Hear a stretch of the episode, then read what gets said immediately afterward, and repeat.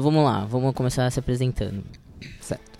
Bom, pessoal, eu tô aqui com algumas pessoas para apresentar o podcast de diversidade G da Lambda 3. Uh, então vamos começar pela, pela minha direita. Sempre eu. Então vamos começar pela minha esquerda. Por que eu? É porque o outro podcast que eu gravei fui o primeiro a se apresentar. Então vamos lá. Eu sou Denis, Denis Ramos. Eu estou aqui. Fui convidado pelo trabalho que a gente faz em Osasco, onde eu estou gestor pela política LGBT na prefeitura. Na pauta LGBT, especificamente na coordenadoria da mulher, igualdade racial e diversidade sexual. Eu cuido da pauta LGBT, tem a gestora de políticas para as mulheres e tem o pessoal do núcleo de igualdade racial. Mas tem um histórico de militância que vem de alguns anos, movimento social mesmo, sociedade civil. O movimento ainda não era tão organizado, mas estamos caminhando e nos organizando. Então, das 9 às 17 horas, estou servidor pela prefeitura, hoje aqui como sociedade civil, trazendo um pouquinho da contribuição do que tem acontecido por aí. Legal. Oi, pessoal. Eu sou o Felipe Faverani. Uh, sou, jor sou jornalista. É, tenho atuação também no, no meio LGBT, uh, principalmente dentro de partidos com núcleos LGBTs. É, passei um tempo no PV Diversidade, desde a formação até as eleições de 2014.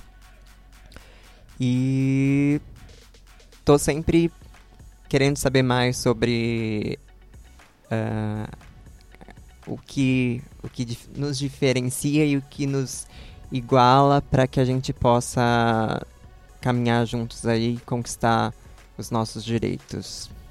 Aí. Olá, gente. Eu sou Danilo Cursino. Eu tenho 21 anos, apesar de, de não parecer. Quem tá ouvindo não, não tá me vendo, mas quem tá, quem tá ali tá vendo. Quem tá online tá. Quem tá online tá me vendo. É, eu sou. Calma. Tô nervoso, né? Nervoso. Eu sou. Opa. Vai falando, vai falando. Eu sou o host do podcast Transmissão aqui, que é eu tenho junto com o Alex também é, e com o Felipe. E tô sempre envolvido em assuntos de militância, apesar de apesar de eu não ser da sigla G exatamente, eu sou bissexual, mas eu sempre gosto de estar envolvido com militância, já tinha envolvido com militância política também. Uh, já participei bastante dos núcleos de militância do PSOL e desses, desses outros partidos mais dessa nossa esquerda maravilhosa. E, e hoje em dia eu tô meio parado na militância, mas uh, tenho, tenho podcast também, sempre, sempre converso a respeito do, desse tema, acho bastante importante a gente falar sobre. Bom, pessoal, bom dia. Meu nome é Carlos. Uh, a segunda vez que eu sou convidado aqui para gravar um podcast na Lambda. Eu tenho um pouco contato, na verdade, com com a parte G, né, assim, no sentido de militância, nunca acompanhei nada. E eu estou me integrando cada vez mais, né? Acho que no antigo podcast que eu gravei eu falei muito disso. É, eu vivia muito escondido e agora eu completei 32 anos e falei, bom, chega. Acho que eu não preciso viver escondido para a sociedade. Certo. É isso. É. Legal.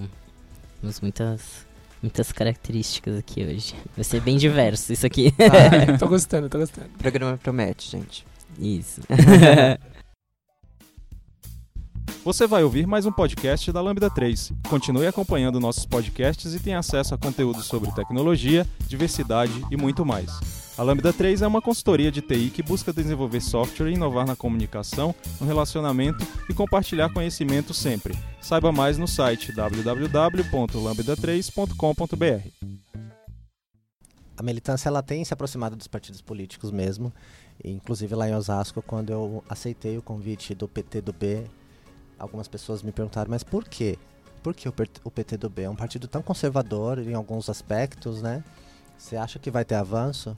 E aí eu pensei exatamente na, do, do, que você fala, de a gente parar de ficar se escondendo e politicamente parar de ficar falando de nós pra nós mesmos, né? Até Uhum. quando a gente vai ficar falando de gay pra gay, de lésbica pra lésbica, de É. trans pra trans. Era uma coisa que eu e o Felipe a gente tava conversando bastante. As pessoas geralmente se surpreendem quando a gente fala, por exemplo, que existe um núcleo LGBT no PSDB. Sim, É. a diversidade tucana. É, o Diversidade Diversidade Tucana. Tucana. E é, assim, Inclusive tem reunião deles hoje. Exato.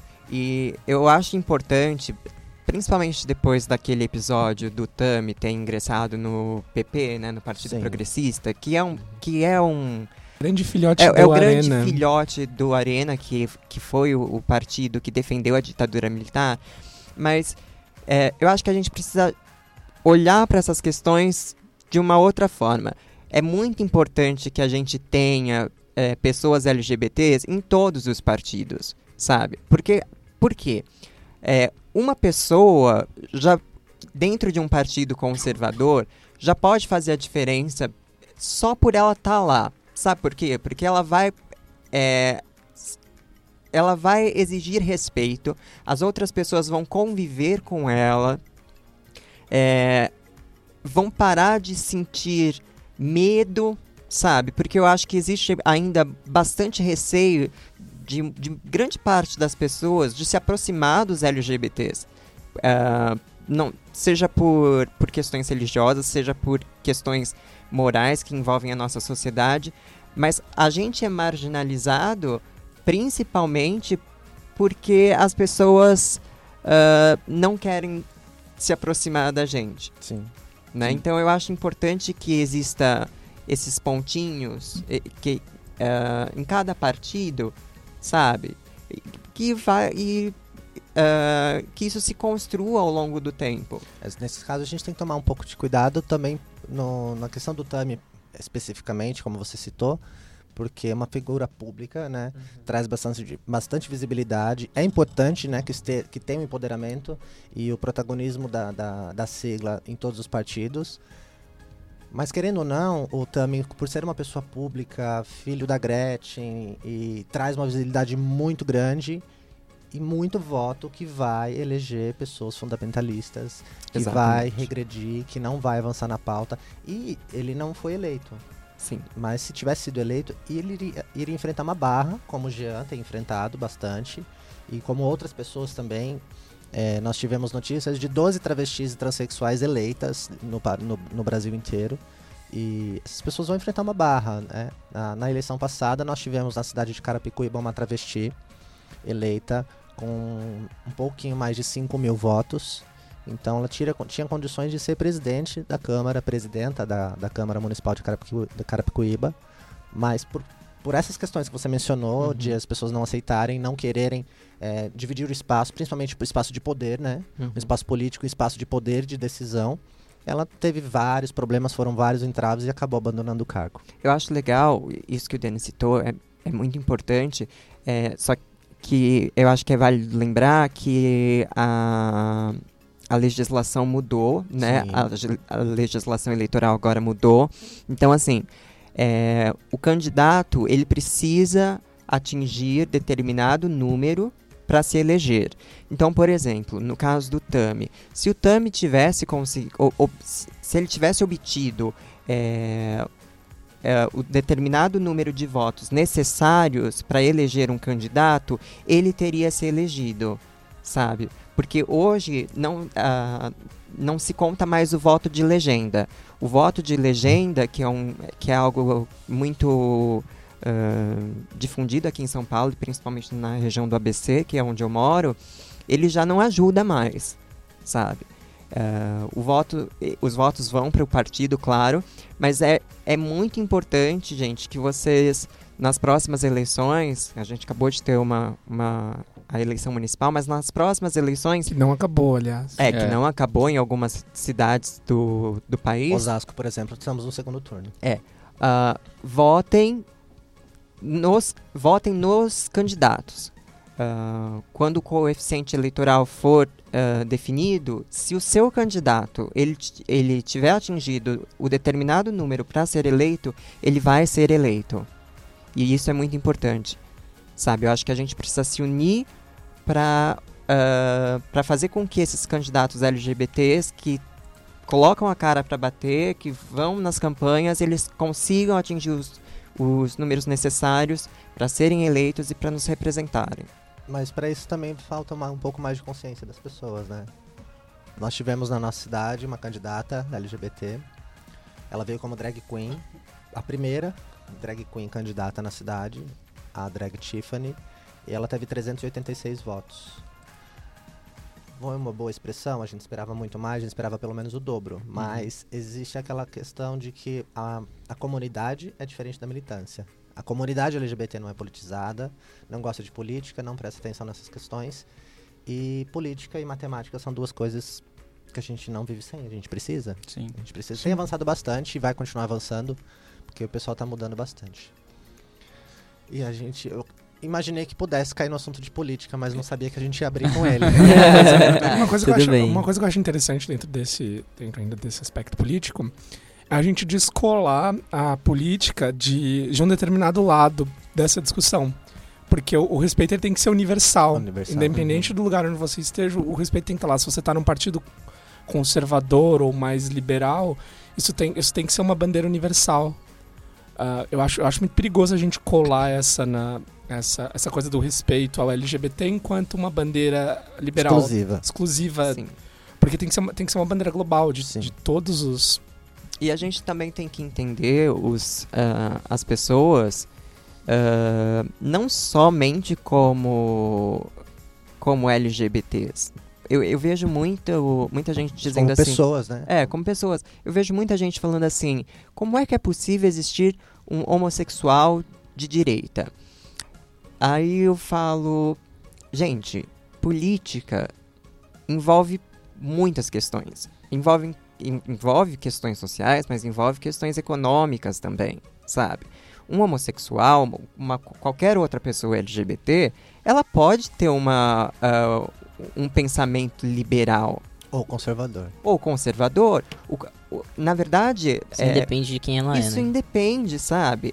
Ah, por exemplo, um- uma pessoa LGBT pode muito bem é, achar que, que o, o neo, esse novo neoliberalismo eh, pode ser uma saída, sabe? E ela tem todo o direito de, de, de pensar dessa forma, entende? Até porque, eh, se a gente pegar a ques- questões históricas, o, o, o tempo em que a gente está vivendo agora, é muito recente que mesmo a esquerda defende os direitos dos homossexuais. A gente não pode esquecer que vários homossexuais foram mortos pelo regime ah, em Cuba, por outros regimes ditatoriais.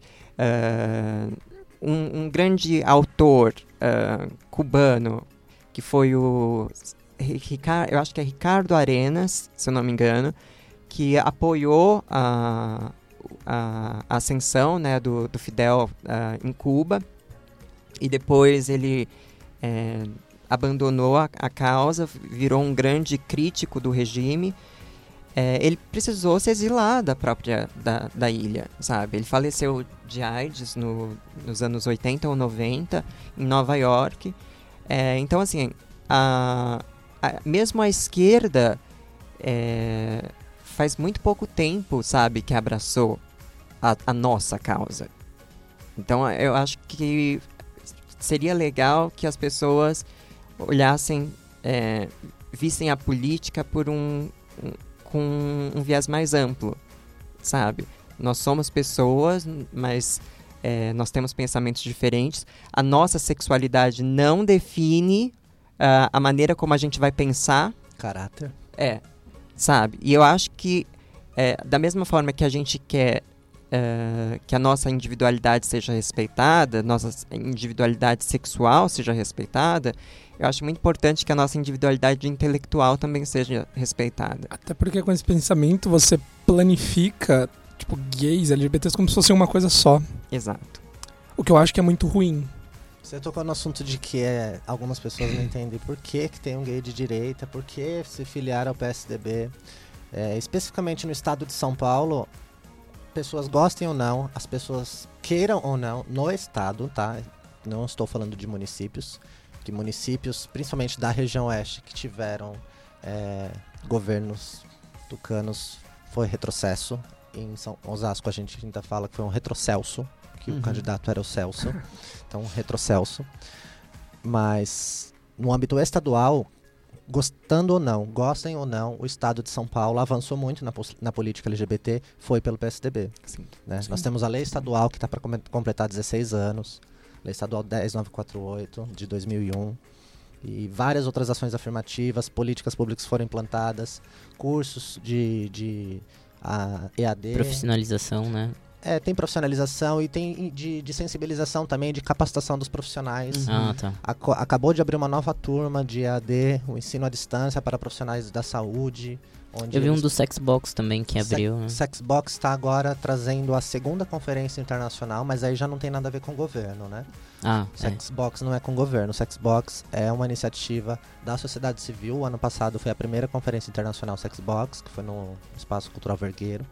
E agora ah, eles estão trazendo a segunda edição da, dessa conferência internacional. E é muito bom que a gente lá a gente pode falar de vivência, pode falar de política pública, de avanços, não, não tanto quanto de retrocessos, mas tem porque a gente vamos dar vamos dar visibilidade porque é positivo, né? Hum, e tem performances culturais de, de, de todas de, de, de arte e cultura em geral e é muito legal mas voltando na questão de do estado de São Paulo a gente tem tido vários avanços como nos outros estados também né temos exemplos aí de é, do estado do, em Belém do Pará nós temos é, na Bahia também teve, teve avanços En- enfim é, a gente precisa ter mais, mais participação e não falar que ninguém faz nada, porque está sendo feito muita coisa. Exato. E a, a lei que, que o Denis citou, né, a 10.948, ela foi um projeto de um deputado petista. Sim. é, foi sancionada, né? A, a gente até falou isso no, no último transmissão. Ela foi sancionada no primeiro governo Alckmin. É, um dos vereadores é, recentemente eleitos, que é o Gilberto Natalini, que hoje faz parte do PV, mas antes fazia parte do PSDB, ele foi o responsável pela criação da CADES, que é a Coordenadoria Coordenadoria Municipal. de a, a Coordenadoria Municipal de Diversidade Sexual, de Sim. Assuntos da Diversidade Sexual. Ah, na gestão Serra foram implementados os primeiros laboratórios TTs, né? Então isso é muito importante, ainda mais Ambulatórios. ambulatórios, desculpa. Laboratório de pesquisa. É, ambulatórios TTs, ah, o que é muito importante porque essa população ela precisa de acompanhamento médico, ah, principalmente porque a gente a- acredito que o Denis também deva conhecer muitas travestis e transexuais que utilizaram silicone industrial Sim. né, e sofrem muito ah, as consequências disso. Ah, então é, é muito não só o silicone Não também. só o né? Não só o silicone. silicone. O silicone, em alguns casos, acaba ocorrendo até mutilação do próprio corpo. Exato. né? Muitas morrem até na, na, na, na- ao inserir né? na mesa ali de cirurgia, que não é uma mesa de cirurgia, que quando você recorre a uma prática que não é legal, é o, como o silicone industrial, as famosas bombadeiras, né? Algumas acabam até morrendo aí dentro de casas que ninguém sabe e são postas como indigente. Mas é outra questão da saúde integral que é necessário ter bastante atenção, a questão da hormonioterapia, Sim. que é- é necessário. A pessoa ela precisa se olhar no espelho e se identificar com o que ela está vendo, né? Na hormonioterapia não tem acesso à, à política de saúde, a fila é gigante, não tem remédio. E aí vai tomar, vai na farmácia, aí eu quero uma perlutã.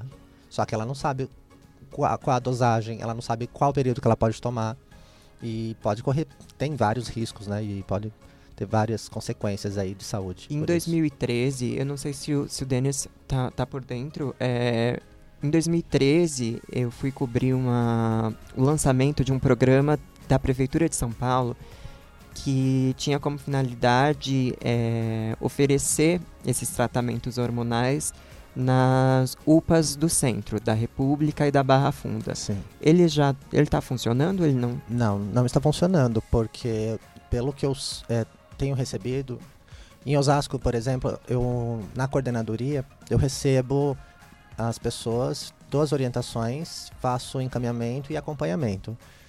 Há casos em em Osasco nós não temos também. Lá nós temos uma policlínica da Zona Sul que dá uma atenção, mas lá não tem a questão da hormonioterapia, não temos endocrinologista. Endócrino nós estamos com, com, com, com essa deficiência também para endócrino. E eu encaminho. Geralmente eu encaminho para onde? Para Santa Cruz, para CRT. E no CRT, as últimas quatro pessoas que eu encaminhei tiveram a mesma informação. Não temos, nós não temos como atender, procura a UPA. Da onde? Ah, você está em São Paulo, a pessoa vai procurar a UPA do município de São Paulo. Chega na UPA, a mesma coisa, não tem. É, eu hormônio. mesmo não consigo fazer meu tratamento por lá porque não tem vaga. Não tem vaga. No CRT e aí não no, tem no vaga, Santa na UPA Cecília, eles estavam encaminhando você pro Santa Cecília, que é outro ambulatório LGBT lá. E é, não tem mais não tem mais como você fazer lá, porque é, como é da prefeitura, o, o Santa Cecília. Uhum. e o CRT do governo, Uhum. então eles não tem mais hormônio lá no Santa Cecília. É. Por alguma razão a prefeitura não tá colocando hormônio lá. Então não tem como você fazer o tratamento. É, eu só acho interessante a gente pontuar também que a Prefeitura de São Paulo ela fez um bom trabalho com o projeto Transcidadania, né? Então, para até para os nossos ouvintes não acharem que a gente tem aqui um lado partidário, a gente está falando de ideologia, aqui é, a, a questão é reconhecimento de bons trabalhos, sejam eles feitos ah, por um partido ou por outro. Que não é só política, é uma questão de cidadania. Exatamente. É, eu acho importante a gente frisar que a gente começou falando de política, né, no, agora, mas a a gente começou assim porque, primeiro, que caiu nesse assunto, né? Que a Foi gente- meio espontâneo. Imaginei que ia falar, mas não sabia que ia, que ia abrir com a política. E, mas é que hum, é legal porque o público desse canal é um público mais técnico, né? Um, pu- um público que não está acostumado a entrar em contato com, com a diversidade em geral, né? E pelos feedbacks que eu tive do outro podcast que a gente já lançou, que a gente lançou um podcast até agora, de diversidade, é, as pessoas não, não sabem o que é diversidade. Então é, é importante a gente falar também sobre política, falar sobre os nossos direitos e deveres que são negados e os que a gente tem, para as pessoas também conhecerem que a gente tem dificuldades e a maior parte das dificuldades que a gente tem é porque a gente não tem, não tá protegido pela lei, não tá protegido pela, pelas pessoas que estão no poder e não tem interesse em dar isso pra gente, né? Uhum. Sim. E os que a gente tem, né? Sim. Né? Avanços tivemos, né? Uhum. Avanços tivemos, mas por conta de, de uma. Você ter uma orientação sexual ou uma identidade de gênero diferente do que dizem ser a maioria, aí acaba acontecendo várias agressões, várias pessoas que são discriminadas por preconceito, às vezes até por falta de informação da sociedade. Não tem informação suficiente e acaba discriminando ou tendo um preconceito de lidar, de ter contato com essas pessoas. Sim. Eu escuto bastante da, da gestora lá na nossa coordenadoria. Ela é uma senhora já com 72 anos. E ela sempre me- ela já me falou algumas vezes. Até você chegar aqui, eu tinha uma outra visão. Eu não não ela até falou, eu não gostava mesmo, que eu achava que era outra coisa. Eu achava que que era sacanagem, que era o pessoal meio pervertido, ela até dá risada, pede, pediu desculpas. Eu falei, não, não precisa se desculpar. A sua geração vem de uma outra realidade. Uhum. Na sua geração já tinha. Antes de Cristo já tinha. Né? Na Grécia Antiga já tinha. Então, é, as pessoas não têm o contato com a nossa realidade, não têm o contato com as nossas vivências e acabam tendo um preconceito pela falta da informação. E ela sempre me fala, ela fala assim, não, mas agora eu sou outra pessoa. Sou outra pessoa e a gente tem que lutar mesmo, porque ninguém tem que discriminar vocês pela opção de vocês. Aí eu, com jeitinho, falei, então, mas não é uma opção, a gente não escolheu, a gente não optou pelo preconceito e pela discriminação. Uhum. E aí ela entende, e tá conversando a gente vai explicando, porque Tem pessoas que a questão é realmente essa, você, você ter cabeça tipo, explicar, pra ela conversar. As pessoas, Sim. elas, elas, não, elas não são ignorantes porque elas querem. Elas, Não. não, elas, às vezes elas falam determinadas coisas, usam determinados adjetivos. Não é porque elas são pessoas ruins, é, é porque elas não entendem mesmo. exato, é falta de, de informação. De informação. De informação. E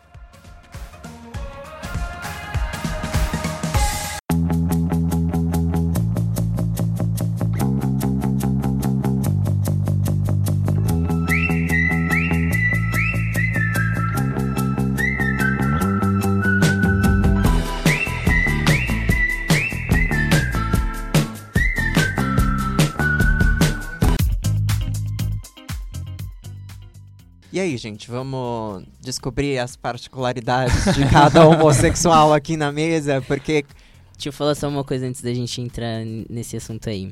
É, esse é, mais é, o importante também do podcast desse podcast é também chamar as pessoas que são heterossexuais, que são cis, que são é, diferentes das pessoas que a gente está apresentando aqui no canal, para ajudar a gente a conquistar nossos direitos, a entender nossa realidade, para se juntar a gente, a, a nós na, na luta, né? Porque é óbvio que, ah, ok, a gente, a gente vai se unir, né? Nós LGBTs, é, pessoas com deficiência, pessoas de culturas diferentes, pessoas de, na diversidade no geral, é, pessoas que são minorias, que são pessoas que são discriminadas ou que são achadas que tem alguma coisa estranha com elas porque são diferentes do que é considerado normal na sociedade.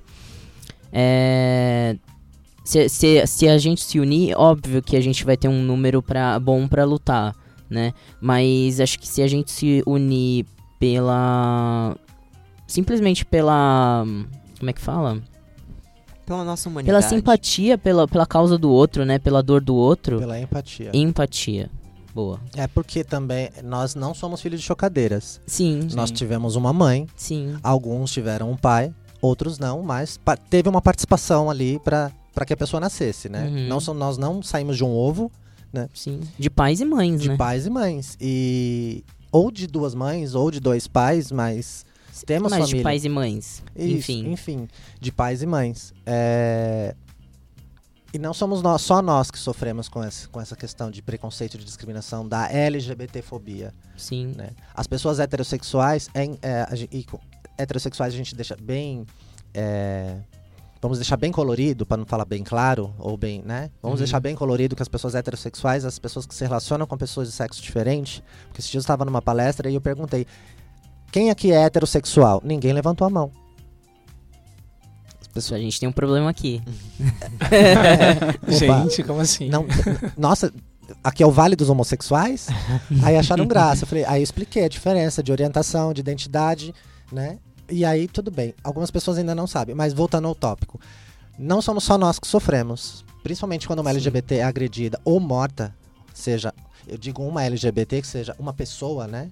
Uma pessoa lésbica, uma pessoa gay, uma pessoa bissexual, travesti, mulher transexual, ou um homem trans é agredido, é torturado, é morto ou simplesmente some e ninguém sabe onde está. Eu estou com. Tive acompanhando um caso de uma menina, Rafaela, que ela morava em Osasco, foi para Londrina e está sumida há sete meses, ninguém sabe onde ela está. A família está desesperada. Ou seja, a família está desesperada. Uhum. Não somos só nós que vamos sofrer com isso. Os Sim. pais, as mães, os amigos, os parentes, todo mundo sofre com essa questão. Então, Sim. heterossexuais se levantem e caminhem junto com a gente. É, a você não pauta- a precisa pauta ser da LGBT. empatia- a pauta da empatia é como a gente falou, é universal. É. Sim. É, a, a gente, claro, a gente puxa pro nosso lado LGBT porque, nos, porque é o que nos toca primeiramente, assim, a gente sofre justamente por ser LGBT. Mas essa pauta, ela, é- ela, ela vale para todos os movimentos e para todo o âmbito da sociedade. Sim. Uhum. Exatamente. Como a menina que é, levou uma pedrada na cabeça porque ela é do candomblé. Uhum. A, Nada a, fa- a família inteira sofre com essa questão. Os Sim. amigos também. A sociedade se chocou com isso. Uhum. Ela tomou uma pedrada na cabeça porque ela é de matriz africana. E uma outra pessoa evangélica estava passando e não gostou. Que isso, gente? Para que eu quero descer. Vão viver na Idade Média até É, quando, né? Exatamente. E aí a menina, o que, que ela vai precisar? Ela vai precisar de apoio psicológico, ela vai precisar de uma assistência social para isso, Uhum. né? Além de um bom advogado, sou- se sabe quem é essa pessoa, porque isso não pode ficar impune. Uhum. Eu ouvi alguns comentários, não sei até que ponto vai, é, porque a gente recebe informação, cada quem conta um ponto, aumenta um ponto, né? E vai indo. Mas eu soube de que essa menina, por essa intolerância, ela não queria mais usar roupa branca. Primeiro porque a agressão que ela sofreu, ela estava toda de branco, a roupa dela ficou ensanguentada. Então ela ficou chocada com aquela imagem. E outra porque ela não quer mais se vestir toda de branco, porque ela não sabe de onde vai vir a próxima pedra. É Então a difícil. intolerância- Você, você matou a expressão de uma pessoa É. por intolerância. É, Uhum. uma intolerância de, de por algo banal, né? Uhum. Então vamos começar pelo Danilo. Por quê? Começar pelo meio. Começar pelo meio, gente. que Que a gente absurdo. começou da ponta, a ponta recusou. Aí a gente foi pra outra ponta, a ponta se apresentou. Agora a gente começa pelo meio. E a outra ponta fala muito. Ah, é justo, é justo. É justo? Então, então, Danilo, se apresente aí pra gente conhecer um pouquinho de você. Ah, o que, que, eu, o que eu posso dizer? Eu sou, eu sou muito ruim em me apresentar. assim, eu, eu geralmente não sei o que dizer para as pessoas. Ah, Até porque eu já me apresentei no começo, né? Falar da gente é muito Mas fácil, né? da, da sua, Não, da sua Da sua história. história- Essa história. em relação à sua sexualidade. Isso. Ah, ok. É, então, desde muito pequeno, assim, ah, eu já sabia. Todo mundo. Todo mundo, mundo sabe, né? Todo mundo sabe. A gente, a gente vai se enganando até o momento que a gente tá no nosso ápice e a gente ah, aceita isso. Mas a gente sempre sabe, desde criança. Você vê as outras crianças, você sabe que você pensa diferente, que você é diferente, que você sente coisas diferentes, que às vezes ah, um comentário que o seu amiguinho faz pra você não faz sentido. Então a gente sabe, a gente só não sabe como explicar isso. Acho que o primeiro choque vem quando a gente consegue explicar. Porque a gente percebe que o resto do mundo é totalmente contra essa nossa do jeito como a gente é. E nessa, é, comigo pelo menos, é, eu acabei entrando em lugares muito ruins, né? Porque aí você, quando você é confrontado com a intolerância ainda muito cedo, é, você faz de tudo pra se encaixar aonde as outras pessoas querem que você se encaixe. Sim. Porque ah, você, você vê logo, quando você é criança, que você sofre um- uma piadinha, que, sabe, te chamam de viadinho, você é o viadinho da escola, na família, olha, olha como ele é afetado. Você sofre com isso e aí você, você percebe que o mundo não vai ser, não vai aceitar aquilo. E aí você começa a, a, a se moldar a partir daí. Aí vem aquela fase do, de que você não se aceita, de que você se engana, de que você nega, de que você faz tudo isso.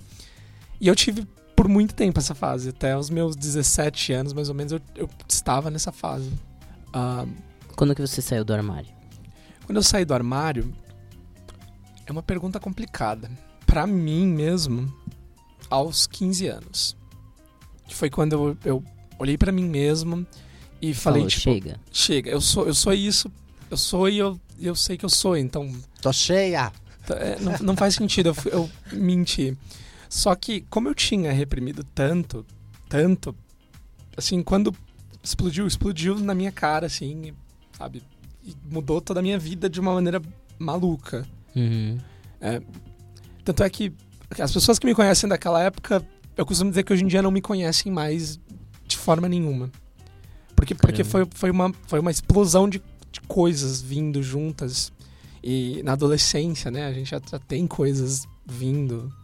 Então, comigo foi um pouco diferente, que eu fiz bem o inverso. Aliás, não tanto, mas um pouco do inverso. Quando eu percebi que estavam querendo me moldar, de que eu não poderia me expressar daquela forma, de que eu não poderia ter aquele comportamento, aí eu foi aí onde eu investi mais nisso, aí onde eu mudei visual, aí onde eu apareci de moicano, eu apareci de roupas. E eu falei, ah, é? Não pode? Então eu vou fazer. Ah, o cabelo tá feio, corta o cabelo. Não, agora meu cabelo vai ficar em pé. Ah, essa roupa tá muito apertada, então agora ela vai ficar rasgada.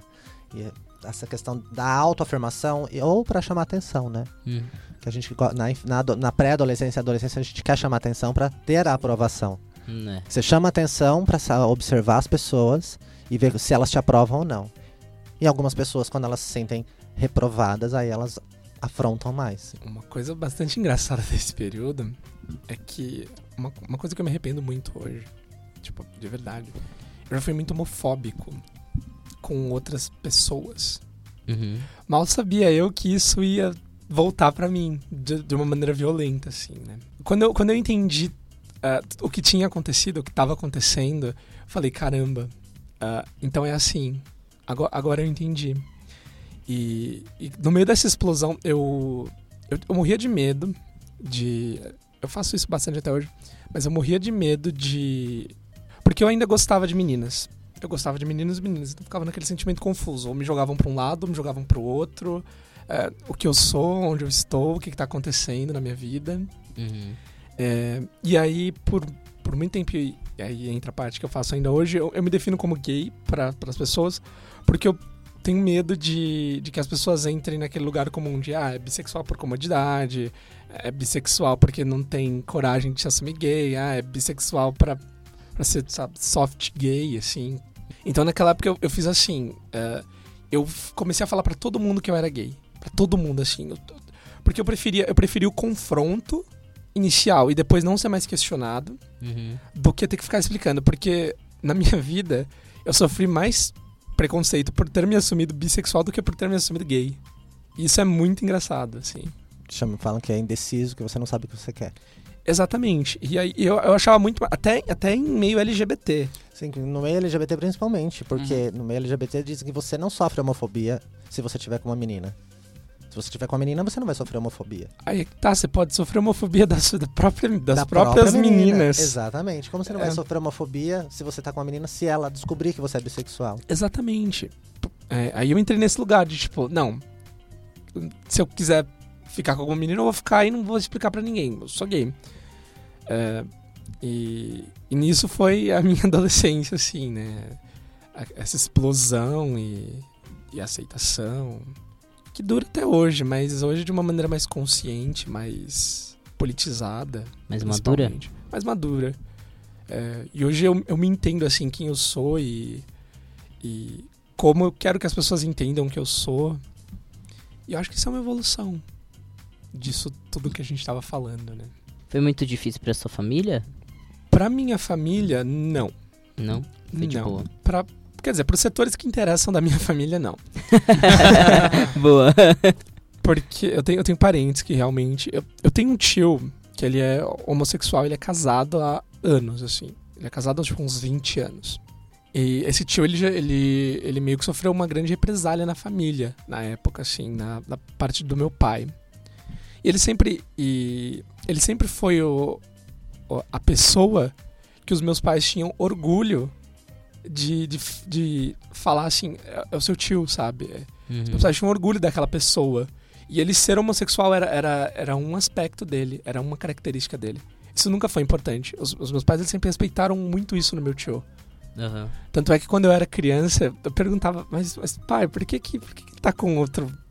Por que tem dois? Por que, por que não tem uma, uma mulher? Aí meu pai, meu pai, super respeitoso, falava, não, porque o seu tio, ele, ele gosta de meninos. E isso é super comum. Você tem dois tios. E, e eles tratavam isso da melhor maneira possível. Então, os meus pais, eles sempre foram muito tranquilos. Porque esse tio meu eh, Abriu a porta. ab- abriu a essa porta. porta pra mim. Uhum. Principalmente com o meu pai. Meu pai é um cara mais. mais. cascadura, assim, mas. Então acho que. Imagino que na época que o meu tio saiu do armário deve ter sido complicado pra ele. Uhum. Mas como pra mim, tempos depois eu tive que fazer a mesma coisa, acabou sendo bem tranquilo. E a minha mãe. A minha mãe, ela me arrancou do armário, pra falar bem a verdade, assim. Eu tinha. Tinha um cara que eu. Tipo assim, aquela primeira experiência, né? Tipo, poxa, um, um cara, tô conhecendo. Nossa. eu me apaixonei. Nossa, me apaixonei, eu vou pra outra cidade encontrar ele, meu Deus do céu. E aí, eu tava saindo com dois amigos meus, que eles são um casal há quatro anos também. E aí, eu reclamando pra minha mãe, nossa mãe, ai que saco, eu vou em rolê de casal, ai que chato, vou ficar segurando vela. E a minha mãe, ela olhou bem na minha cara assim e falou, por que você não chama aquele, aquele seu amiguinho que, que vocês conversam? Vocês não são namorados? A, a mãe... Nossa, Falou, a mãe, a mãe ia adorar conhecer ele. Por que, que você não leva ele? Leva ele, ele vai gostar. E eu fiquei chocado em Cristo, assim, sabe? Porque, Desmaiou, né? Morreu na frente da Hum. sua mãe. Porque, tipo, ela, ela, ela fez de uma maneira tão sutil. Uhum. Ela foi tão. Ela podia ter jogado tudo aquilo. Mãe sempre sabe. sim. Né? Sempre sabe. Ela podia ter jogado tudo em cima de mim. Mas, mas ela fez de uma maneira tão sutil, tão carinhosa, que naquele momento eu entendi que tava tudo bem. A gente, eu nunca precisei chegar nela e falar, mãe, eu sou. Porque Uhum. naquele momento eu entendi que tava tudo bem. Comigo foi um pouquinho diferente nessa parte que minha mãe, ela foi mexendo em algumas coisas e ela achou foto de um namoradinho de escola da época. E ela achou foto, achou alguns bilhetinhos, algumas coisas assim. E aí teve um, um pouco de desgaste e tal, pela, pela vivência dela e pela geração dela, mas a gente se entendeu numa boa. A única coisa que ela me pediu foi, por favor, não coloca peito. Eu falei, não sou travesti. Eu posso até ter um, um gênero um pouquinho de travesti, um pouquinho afrontosa, mas eu não sou travesti. Aí eu expliquei pra ela, falei, não, não sou travesti. Aí ela entendeu numa boa. Isso é uma coisa, Mas- uma coisa bastante comum das pessoas pensarem, né? Que Tipo, todo gay quer sim. ser mulher. Quer né? ser mulher, não. Mas isso também, na minha mãe, eu entendi perfeitamente. A preocupação dela não era com o que eu sou, com quem eu sou. Era com o que eu ia encontrar da porta de, da, de casa pra, pra rua. Eu acho que isso é uma preocupação Mas a minha mãe válida. também fez. O meu irmão é gay. E ele. A minha mãe fez a mesma coisa pra ele. Fez ele prometer Que não ia colocar que peito. não ia colocar peito. Não, peito não. Poderia colocar algumas outras coisas. Encher um pouquinho aqui, um pouquinho. A louca. Não, uma coxa aqui. Uma coxa, quem talvez. sabe, né? Uma coxa. Dá uma Mas turbinada, isso- na, né? Mas isso é- peito não. Isso vem do estereótipo que as pessoas têm do gay, né? Como aquele, aquele homem que quer ser uma mulher, que Né? sabe que quer emular as divas do pop. É. Aquele Emular as divas. emular, do- emu- Foi que, demais. que né? palavra, Emular né? Madonna, né? Emular a Madonna, quero ser a Madonna. Isso não, isso não é verdade. Isso não é verdade. Nem todo mundo é assim, né? Não. Não, e as pessoas que são assim não são gays, são transexuais. Uhum. E tem que ser respeitadas como tal, não como gays. É, é um- é uma outra expressão e tem que ter um respeito. Não é um homossexual de peito. Não é homossexual de peito. É, é uma pessoa que merece respeito pelo, porque ela é, e não porque as pessoas acham que ela seja. né? Ele quer falar. Não, Oi. eu tô curioso pra saber a história do Carlos também. O Carlos? Né, então que ele vamos falou lá, pouco. Carlos. Ele falou bem É. pouquinho até É, eu agora. prometo que eu vou falar menos. Bom, meu processo não foi um processo fácil. É, eu venho de uma família que não, não tinha ninguém, né? Então, era desde criança era orientado, ó, isso é errado, não pode. E não era um assunto que se conversava na família. Isso não é de menino. É, tipo, é, eu lembro que às vezes eu ia pra casa da minha tia e aí queria ajudar a secar a louça. Não, não pode, isso não é de menino. É, isso é menina que tem que fazer. Tipo, vai te contaminar se você quiser? É, e ou tipo, ah, vai ajudar seu tio a lavar o carro. Então, assim, era, é, foi um processo, assim, eu achava estranho, teve a época da escola. É, eu tinha mais, eu sempre tive mais facilidade para fazer amizade com meninas, Uhum. né, do que com os meninos, porque eu era péssimo em educação física. E então era aquela coisa, eu ficava conversando mais com as meninas, eu não tinha malícia nenhuma, eu era uma criança tipo o nerd da classe, né? E só que eu achava estranho, tipo, às vezes é, é, eu fiz ginástica olímpica por um período, então você quando entra na adolescência, você começa a ver que algumas coisas vão mudando. E aí, tipo, eu falava, nossa, tipo, você olhava assim, nossa, é bonito o cara, que não sei o quê, e ficava confuso pra mim. Não, você não pode, você não pode, você não pode achar bonito, não sei o quê. E, ok. Aí eu decidi que pra quem que eu vou contar? Eu não conhecia nada, nada, não sabia aonde eu podia ir, onde sair, tipo, balada, não sabia de nada. E aí começou aqueles chats, né? É, eu comecei a conversar, tudo, conheci uma pessoa, Diz que é amizade.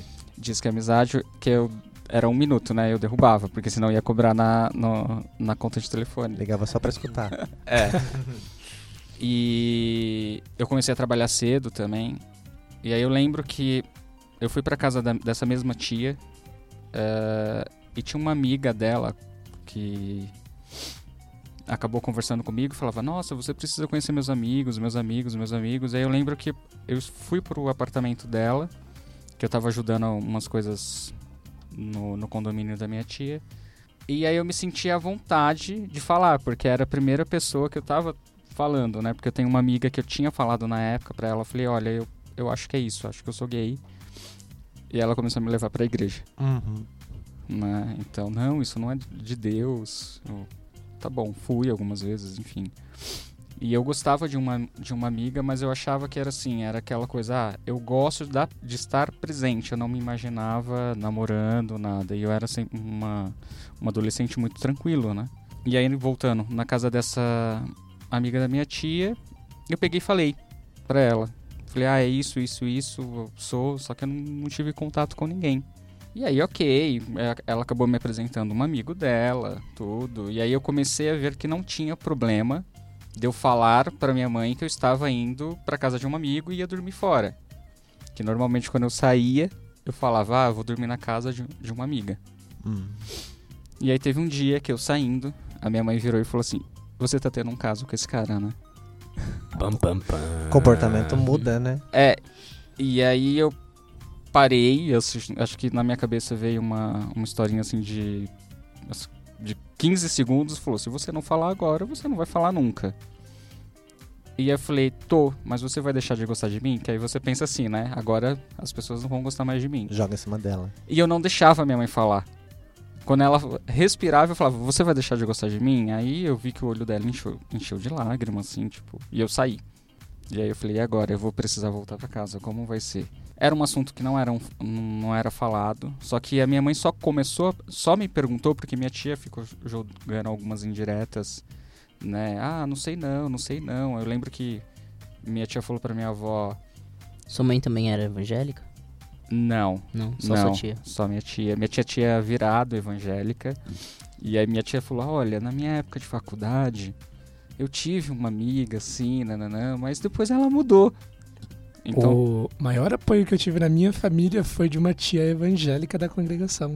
e minha tia da Isso é congregação. engraçado. Os Isso meus é pais também são. engraçado. E... E- ela foi a que mais me apoiou, assim. Os meus pais também são da congregação, eu tô casado há 12 anos, e eles adotaram meu marido. Sim. E meu pai se dá melhor, aliás, a gente se dá muito bem hoje, Uhum. mas no início, quando a gente começou a namorar e tal, meu pai, a gente né, tinha um pouco de... Que eu, eu e ele, nós somos idênticos, a gente só muda o aspecto Aham. físico. Nós, o gênio, nós somos idênticos, e a gente se bate, batia, hoje em dia mais não. Amadurecimento, né, mas Sim, antigamente sim. a gente se batia muito de frente. Você e seu pai, né? É. E aí ele se dava melhor com meu marido do que, do que comigo. Né?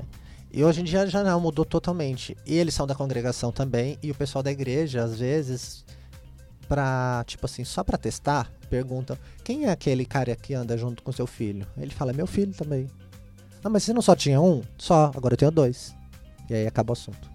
É, ninguém pergunta mais nada, né? E é, é só pra provocar, pra testar, pra saber o que, que ele vai falar. Se ele vai ficar sem graça, se ele vai mudar de assunto, não. Ele fala, não, é meu filho também. Mas você só tinha um, agora eu tenho dois. É engraçado que é uma evolução Pronto, não né? só Acabou. da gente enquanto LGBT, mas de todo mundo à nossa volta, né? Sim. Sim. Eu, eu acho isso muito incrível. E. Ok, eu- acabei falando pra minha mãe, só que ficou aquela coisa: seu pai não pode saber. Uhum. E isso era uma coisa complicada pra mim, porque eu também tinha aquela coisa da aceitação. Eu não me aceitava, né? É, Então vem aquela parte triste que o Alex já sabe. Aí eu fui e tentei suicídio. Hum. E nisso eu acabei ficando internado numa, em uma clínica. E lá eu decidi, porque assim, eu entrei em coma, tudo. Foi Depois com remédios? foi. Eu tomei uma dose alta de, de remédio, veneno, enfim. É, e foi mais de uma vez que eu tentei. Não foram, tipo, eu tive algumas. Acho que eu, fui- eu passei por um processo que eu falei, chega, agora você tem que se aceitar e é isso e ponto. E aí eu lembro que essa que eu fiquei em coma, depois que eu voltei do coma, eu via que as pessoas me tratavam diferente, mas no sentido assim, nossa, o que, que aconteceu? Eles não sabiam, né? Minha mãe sabia, até aí a- a- as mulheres da família sabiam, os homens não.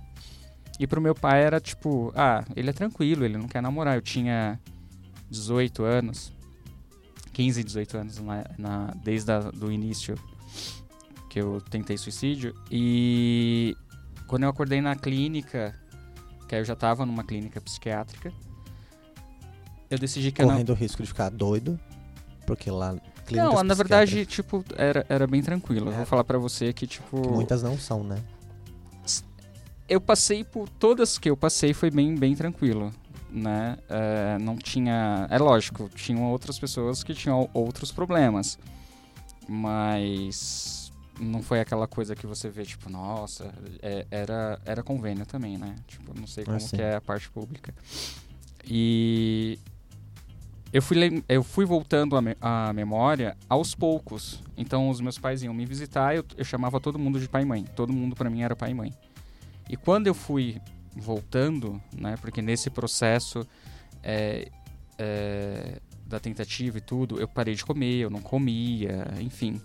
Eu lembrei de todo mundo, eu fui lembrando aos poucos, só que tá, aí eu fiquei mudo. Eu não queria falar com ninguém. Eu falei, não, eu vou viver assim. Assim eu vivo, vou viver aqui internado para pro resto da minha vida. E ponto. Aí eu lembro que veio uma enfermeira. Eu tava tomando soro na época, porque eu tava me hidratando, e eu falava, eu vinha comida e ela falava, mas se você não comer, a gente vai ter que ficar furando você sempre, porque eu perdi a veia muito fácil, porque eu tava fraco. E aí ela falou, eu vou chamar a psicóloga, porque eu não falava, eu fiquei mudo. E aí a psicóloga veio, começou a falar, falar, e ela começou a arrancar as coisas, eu comecei a falar. E eu comecei a chorar muito. E ela falou, mas por que, que você tá assim? Eu expliquei, e aí foi o processo de trabalhar com a minha família. E aí foi quando meu pai ficou sabendo. Hum. Que aí foi outro baque. Porque pro meu pai é aquela coisa de pai, sabe? Eu não quero ser o último a saber. E quando meu pai entrou no quarto, é, ele olhou assim com tipo, nossa, você passou por tudo isso, né? Você tá, tá sofrendo tudo isso por. Por que não me falou? É. E aí eu fui e falei, eu sempre tentei falar pro senhor. E aí ele se sentiu traído. Então a reação dele foi o quê? Ele foi embora. No que ele foi embora, todo mundo foi embora. Então eu me senti naquele momento, tipo, ele vai ser rejeitado. Eu, eu me senti Abandonado. abandonado. E aí eu lembro que no meu último dia de internação, que teria que sair da clínica, ah, meu pai fez outros acompanhamentos, porque eu ligava em casa, tipo, minha mãe falava, não liga mais aqui, porque seu pai não pode saber. Aí eles começaram a procurar casa, pra... que quando eu saísse de, de lá eu não ia pra clínica, pra, pra casa dos meus pais. Por quê? Na cabeça do meu pai, eu viraria, tipo, ia colocar peito, eu ia virar uma mulher, que acho que é a visão que Uhum. pra, alguns têm, né? É, e aí eu lembro que a psicóloga voltou pra mim e perguntou: e agora? Sua família sabe. O que, que vai mudar em você? Falei: como assim? Né, eu era novo. Aí eu falei. Aí ela foi me, me explicando, né? Ela falou: olha, é isso que você quer? É isso que você quer? Eu falei: não, eu, vou, eu quero que a sociedade me continue me enxergando da forma que eu sou e não vou mudar nada em mim. E ela tentava passar isso pro, pro, pros meus pais, né? Que, que eu não mudaria nesse sentido. O que mudaria era a minha preferência sexual. E. Que aliás nunca mudou, né? Sempre foi a mesma. Sim, aí tanto que quando o meu pai falou, eu não admito meu filho, que não sei o que, ela falou, então, no RG, no- na certidão de nascimento dele, tá lá, sexo masculino. é Ele, vai, ele é homem. O que vai mudar é que a preferência sexual dele é, é por homens também, mas e aí? Enfim, foi um processo assim bem, bem delicado pra mim também, porque aí é, depois que a família sabia, eu não podia falar pra ninguém. é, eu tinha que viver tipo escondido. Aí eu tenho um meu melhor amigo, eu, eu pedi pra ele se afastar de mim, porque eu comecei a ouvir piadas do tipo que nós éramos um casal e eu, não- eu queria protegê-lo. E Uhum. eu lembro que na época ele não entendeu. Ele falou assim: eu falei, ah, é melhor você procurar pessoas da sua idade para Nós temos diferença de três anos. É, pessoas da sua idade, tipo, eu não tenho mais tempo para essas coisinhas que você tem. E ele se sentiu ofendido na época. E ele falou: Hoje eu entendo, você tentou me proteger, porque se você tivesse me contado naquela época, talvez a gente não teria amizade mais. Né? Então foi complicado. E depois Porque ele que. não teria aceitado?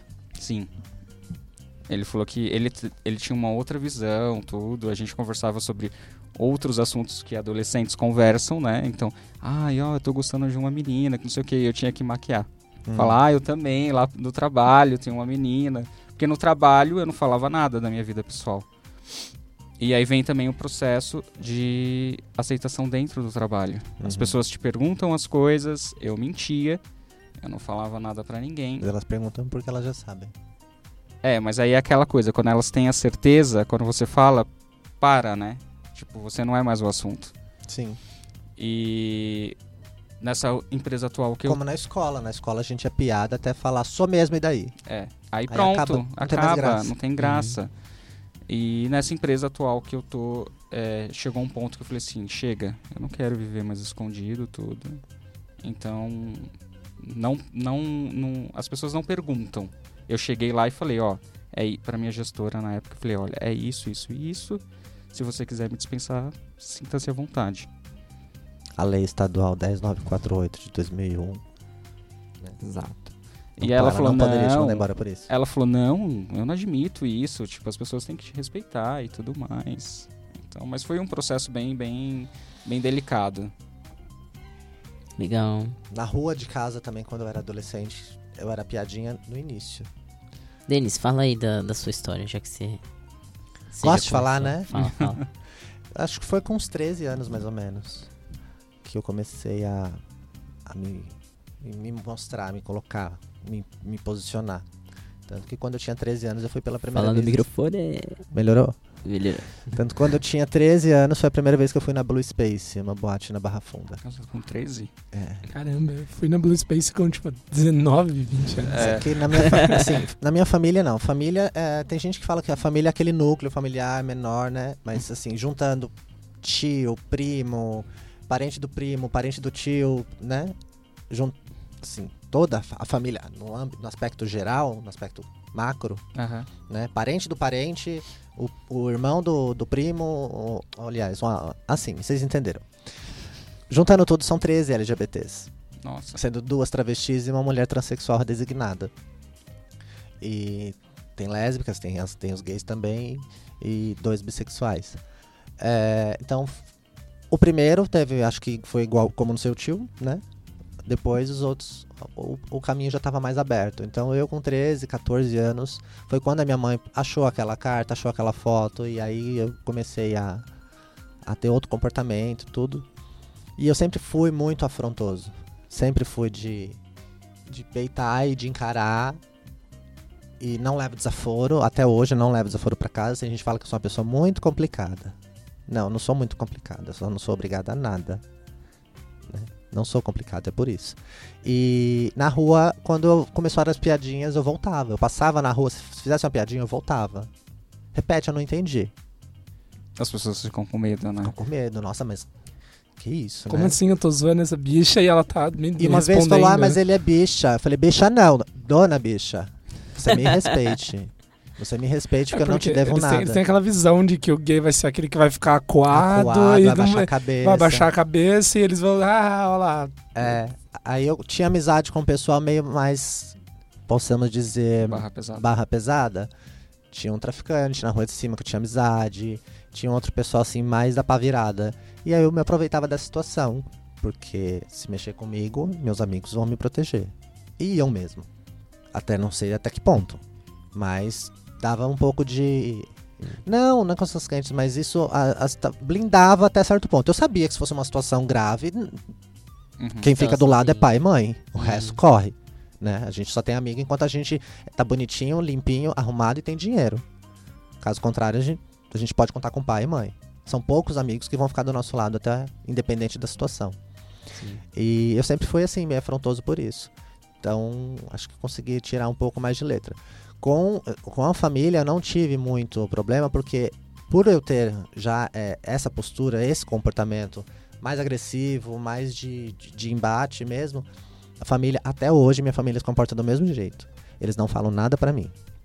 Se eles veem alguma coisa que eles acham que não deveria, se eles veem algum comportamento que eles não acham que não, que eu não deveria agir daquela forma, tudo, nada é pra mim. Eles vão falar pra minha mãe, para que minha mãe venha me falar. E aí eu a resposta é a mesma sempre, desde a adolescência até hoje. Se tem algum problema comigo, venha falar pra mim. Eu sei coisas terríveis a meu respeito. Então, se quiser falar alguma coisa, venha falar pra mim. E aí eu sempre fui lidando assim.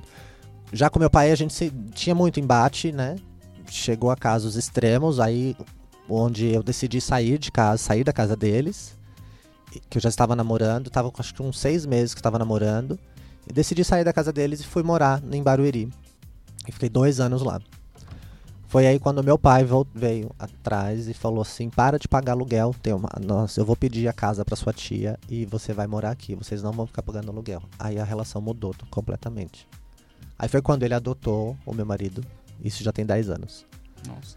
Agora a gente tá Caramba. completando 12 anos de casado. Engraçado. É, eu ouvi uma vez, eu não lembro aonde, de que é importante a gente, a gente respeitar, às vezes, o tempo, Tempo das, pessoas. é. Tipo, é, é muito interessante da gente se colocar e falar, eu sou assim, me aceita, me respeita, mas, tipo, a gente também tem que entender, às vezes, que as pessoas têm uma criação diferente, vêm de uma época diferente, elas Sim. têm o tempo Tem o delas tempo dela também. de aceitar e, e a gente não pode passar por cima disso, É. né? Politicamente eu comecei a me envolver depois que eu, que eu sofri uma agressão. Eu estava num- indo ao encontro de alguns amigos num bar. Era uma, um bar meio boate, tinha uma pista no andar de cima. E lá em Osasco tem uma rua que tem a faculdade, a Anguera, Uniban, e ela é cheia de bares. A calçada é tomada de bares. E eu estava indo, o bar que eu ia ele era o penúltimo, e eu estava indo, passando entre vários, no meio de vários, várias pessoas, vários bares, passando na frente de todos eles. E até que eu observei que tinha um grupo. Quando a gente percebe uma situação à frente, é, eu tava com uma bebida na mão, que tinha passado no posto, comprado um, um ice, tava com a garrafinha na mão, tudo.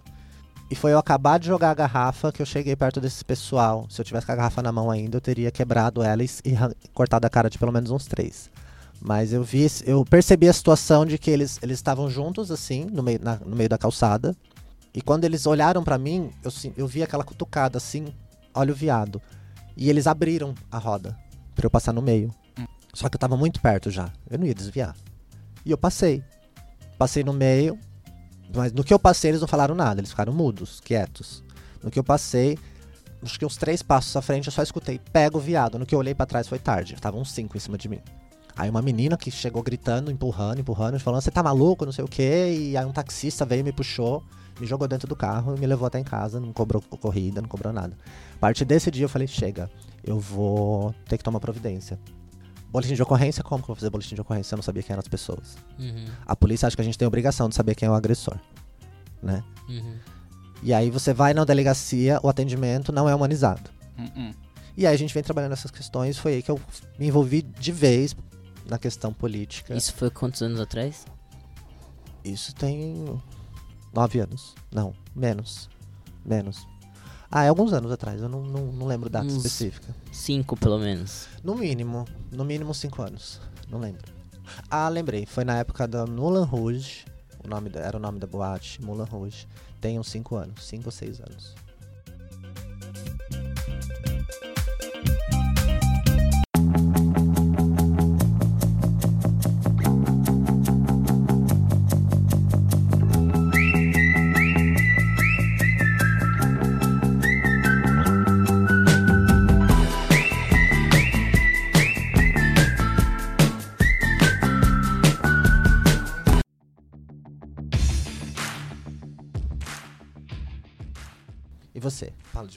Eu.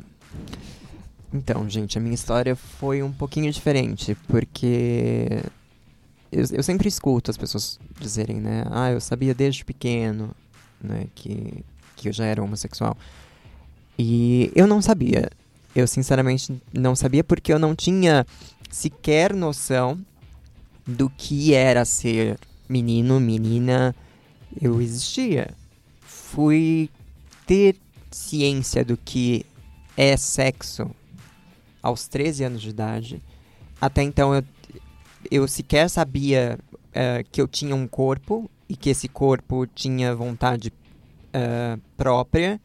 Passei por, por certas, certas situações em que isso poderia ter ficado evidente, eu poderia ter, ter sacado alguma coisa, mas não aconteceu.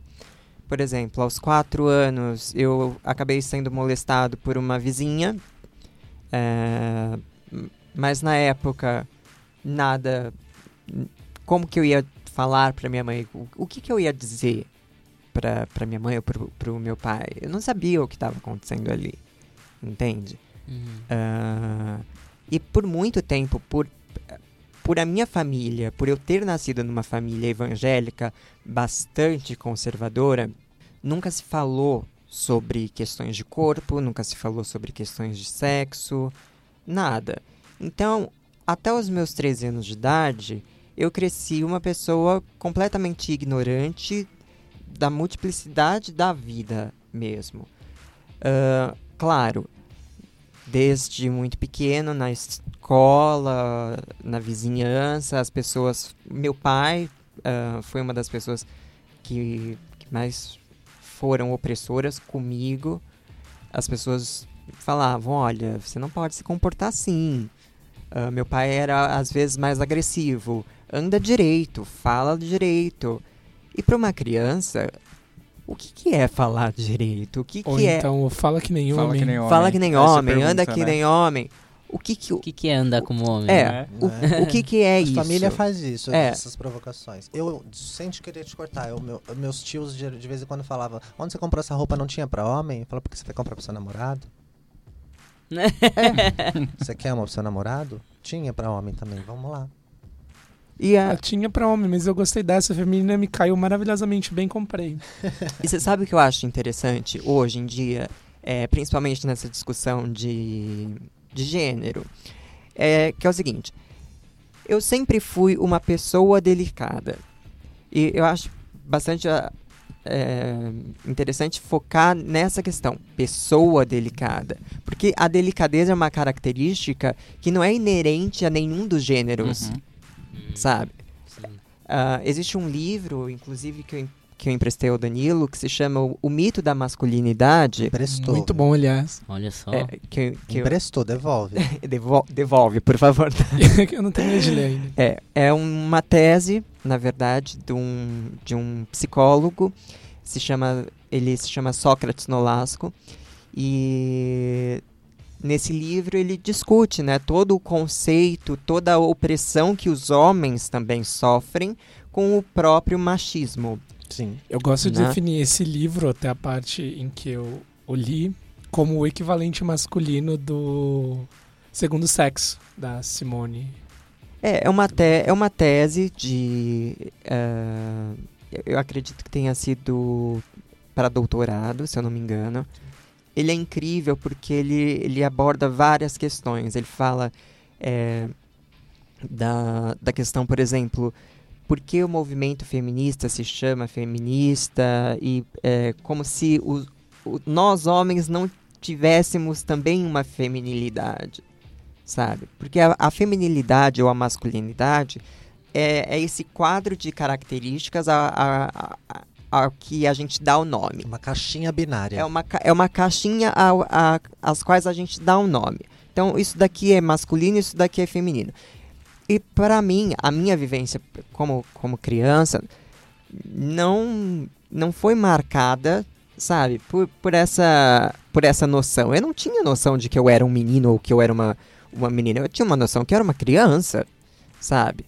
Quando eu comecei a, a entrar na puberdade, eh, eu tinha esse colega eh, que a gente brincava juntos na rua. A gente andava muito de bicicleta, eu adorava andar de bicicleta. Eh, e adorava ficar fora de casa. Eh, e a- com o passar do tempo eu acabei percebendo que eu, eu gostava bastante de ficar fora de casa porque eu não seria oprimido, sabe? Eu não, não teria o dedo apontado, principalmente pelas pessoas que eu mais amava, né? Que eram os meus pais. Ah, então eu- tinha esse amigo, a gente andava de bicicleta juntos e aí num dia eh, a gente parou na casa dele para descansar, a gente foi para a parte de trás do quintal, a gente guardou as bicicletas. Aí ele falou assim: Ah, eu tenho um livro ótimo aqui, né? Do Amir Klink, aquele viajante que, que circundou a Antártida. Uhum. É, aí eu falei, poxa, muito legal, né? Eu, eu sempre gostei muito de estudar, sempre fui curioso com, com as coisas. E falei, poxa, bacana, vamos sentar e vamos ver, né? E aí, chegou um, um determinado momento em que eu percebi que eu estava prestando mais atenção na forma é, como as pernas dele apareciam para mim. Como é que eu posso dizer?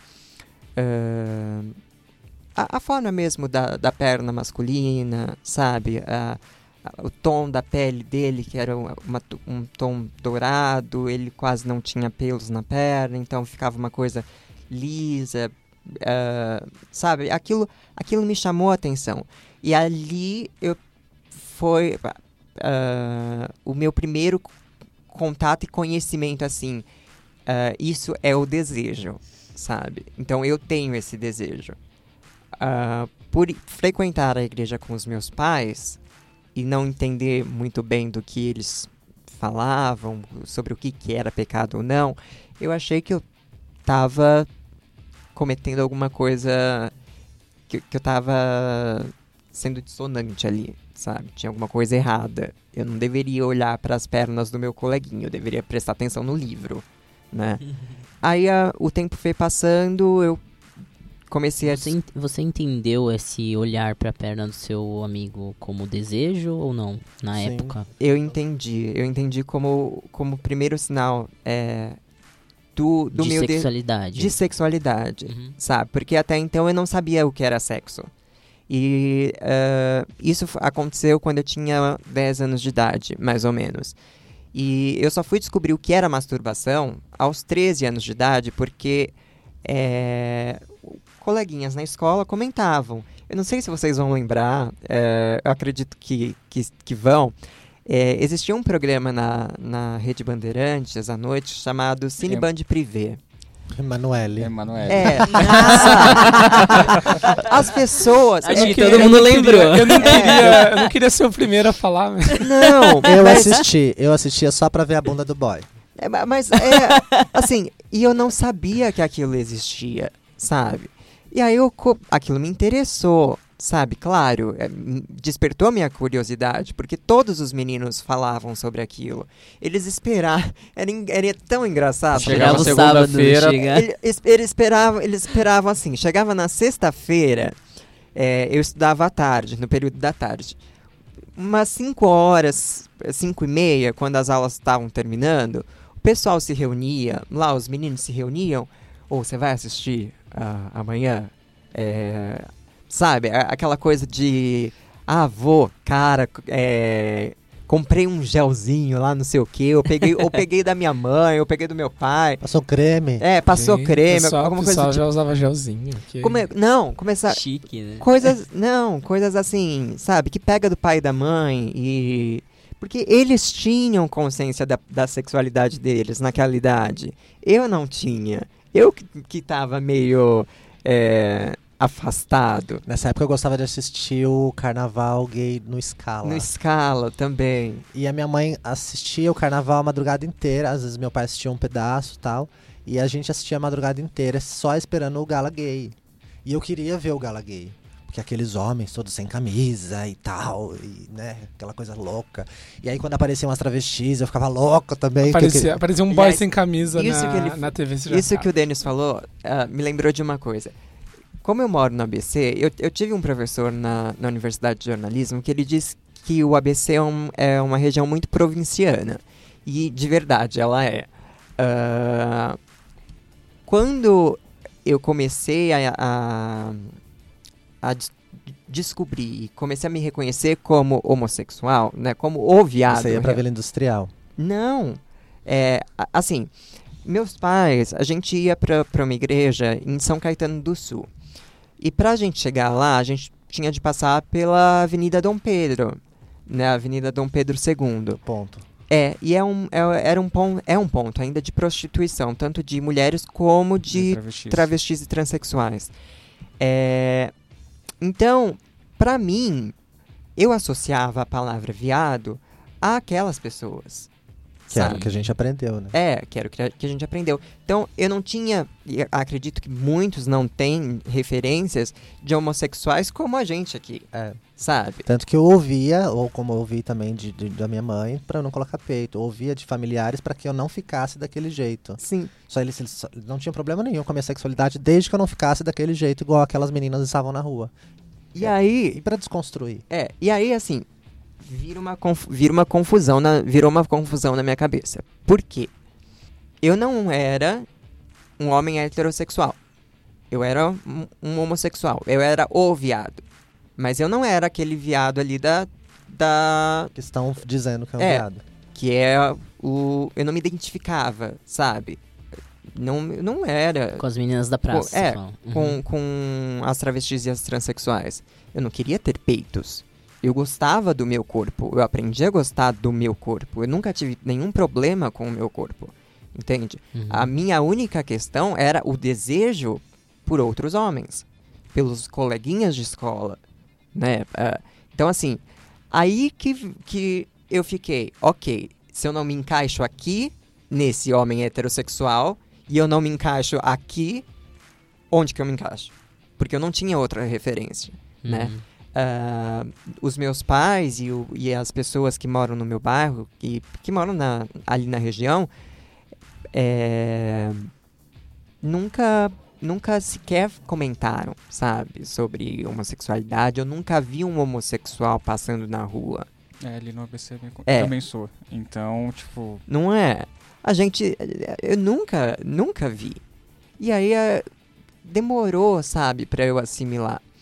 É, quando eu comecei a utilizar a internet, e eu demorei para utilizar a internet também, é, foi aí que eu descobri, né?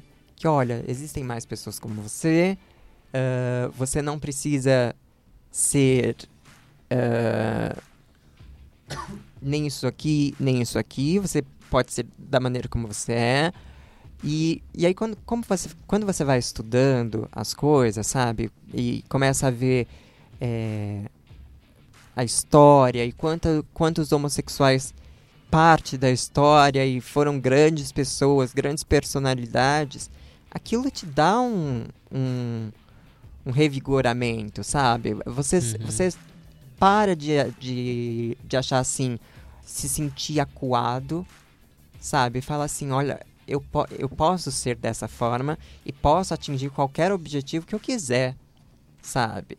Ah, eu posso sair na rua e dizer para qualquer pessoa que for me perguntar que eu sou homossexual, sim. Demorei para que isso acontecesse, né? Eu fui dizer aos meus pais que eu era assim, ah, falar abertamente, olha, eu sou homossexual quando eu tinha uns 18, 19 anos, foi um, um ano antes de entrar na faculdade. É, Quando eu tive a minha primeira experiência sexual com outro homem, foi aos 15 anos. E é, só pra, pra voltar um pouquinho pra falar de como foi esse processo assim, de aceitação, que foi bastante difícil pra mim. É, quando eu tinha 15 anos, eu tive meu primeiro contato sexual com outro homem, com um colega de escola. É, nós nos masturbamos juntos e ele fez sexo oral em mim. Eu juro pra vocês, eu cheguei em casa, eu tinha nojo de tocar o meu pênis, Caramba. sabe? Uhum. Eu, eu, eu, eu acho que eu nunca senti tamanho asco na minha vida como eu senti ah, naquele dia. Foi uma homofobia contra você mesmo, é isso? Eu não. Eu acredito. Homofobia internalizada. É, eu acredito que. que foi a culpa, sabe? Porque a, a, a sociedade ocidental, ela é muito base. Como ela é fundamentada principalmente nas religiões orientais judaicas, né, abraâmicas, né? Judai, Uhum. O judaísmo, o islamismo e o cristianismo. A culpa nos acompanha assim desde então. Então, é, e como eu fazia parte de uma, de uma família super religiosa, apesar de eu nunca ter acreditado em absolutamente nada desde criança, eu sentia culpa. E sentir culpa é a pior prisão que você pode. é, na qual você pode entrar Hum. sabe? Porque a culpa, ela não sai de você com facilidade. Você precisa de muito trabalho.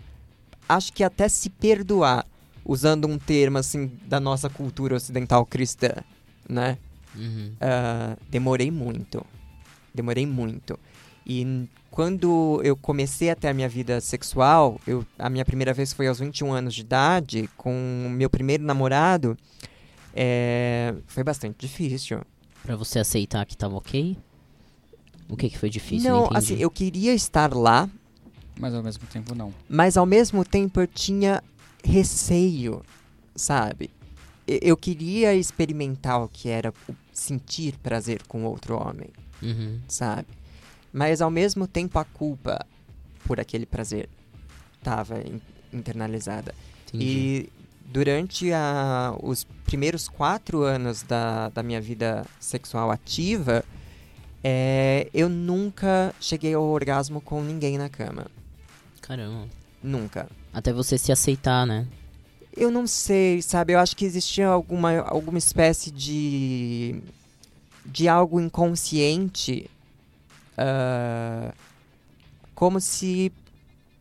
Como se eu não pudesse sentir aquele prazer, sabe? Não Como se permitia, né? É. Então.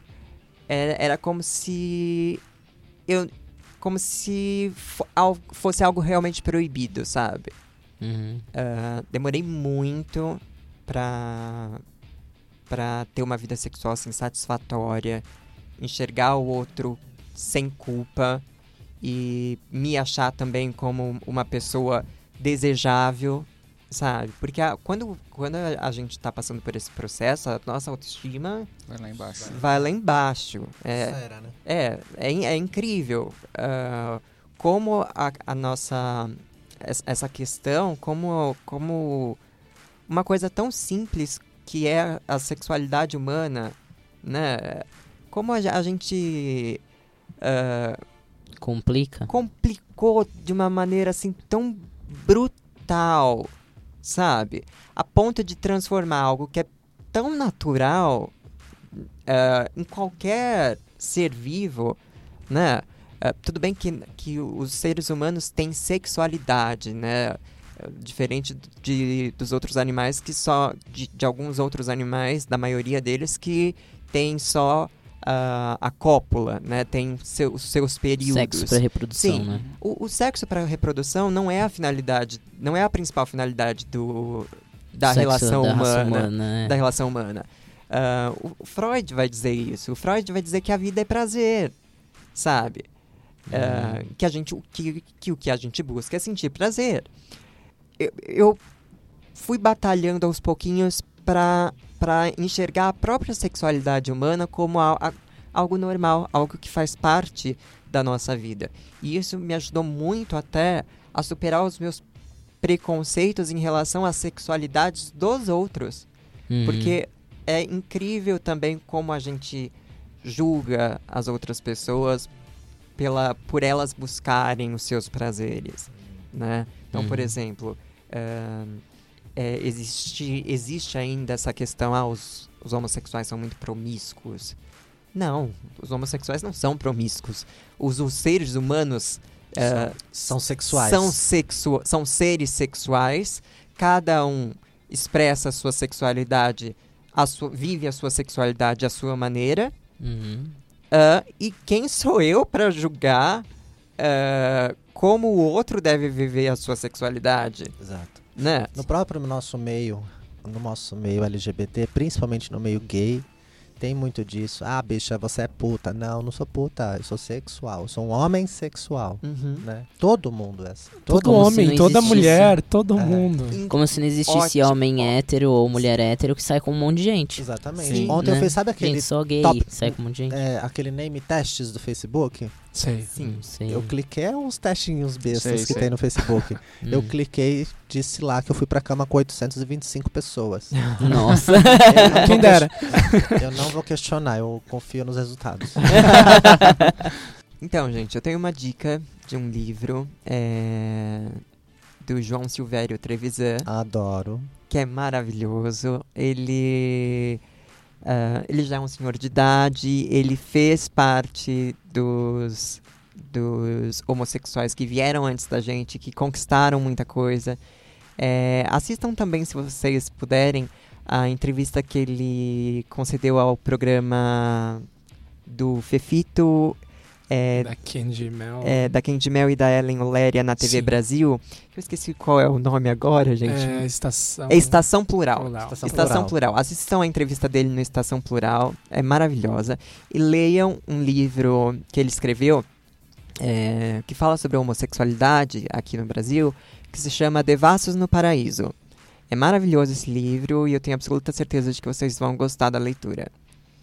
Eu queria deixar uma indicação também. Acho que, acho que é legal é, deixar a indicação do podcast que a gente tem. Eu, o Alex e o Felipe. E a E a Aline. Aline. E a Aline, grande Aline, que não. Quase. Quase. passou. Ó, desculpa, Aline. que é o Transmissão. É, a gente faz parte da, da rede Anticast, de podcasts, e o nosso podcast sai no feed do podcast A Pau e Pedra, que é o podcast dos, dos ouvintes do Anticast. E lá a gente discute sempre essas questões, a gente divide tematicamente, assim, a gente faz um sorteio uma vez por mês e tipo, ah, esse vai ser o dia G, esse vai ser o dia B, esse vai ser o dia L, esse vai ser o dia T, e cada um escolhe a temática, a sua própria temática, assim. E isso dá discussões maravilhosas, assim. A gente já teve programas sobre homofobia, sobre a transexualidade, que foi quando o Alex se juntou a gente. A gente já teve programas sobre poliamor. E a gente costuma falar bastante dessas coisas, assim. Então eu quero deixar a dica. Você gostou das nossas lindas vozes? Você pode escutar a gente semanalmente Isso aí. no feed do É Pau e Pedra. Isso a gente acaba encerrando o, o podcast G aqui da Lambda. Queria agradecer a todos vocês por terem vindo. Obrigado pelo convite. Obrigado, Obrigado. pelo Foi, convite. foi, foi Foi bem legal. incrível. Ah, e é isso. Obrigado, pessoal. Obrigado. e tchau, ouvintes.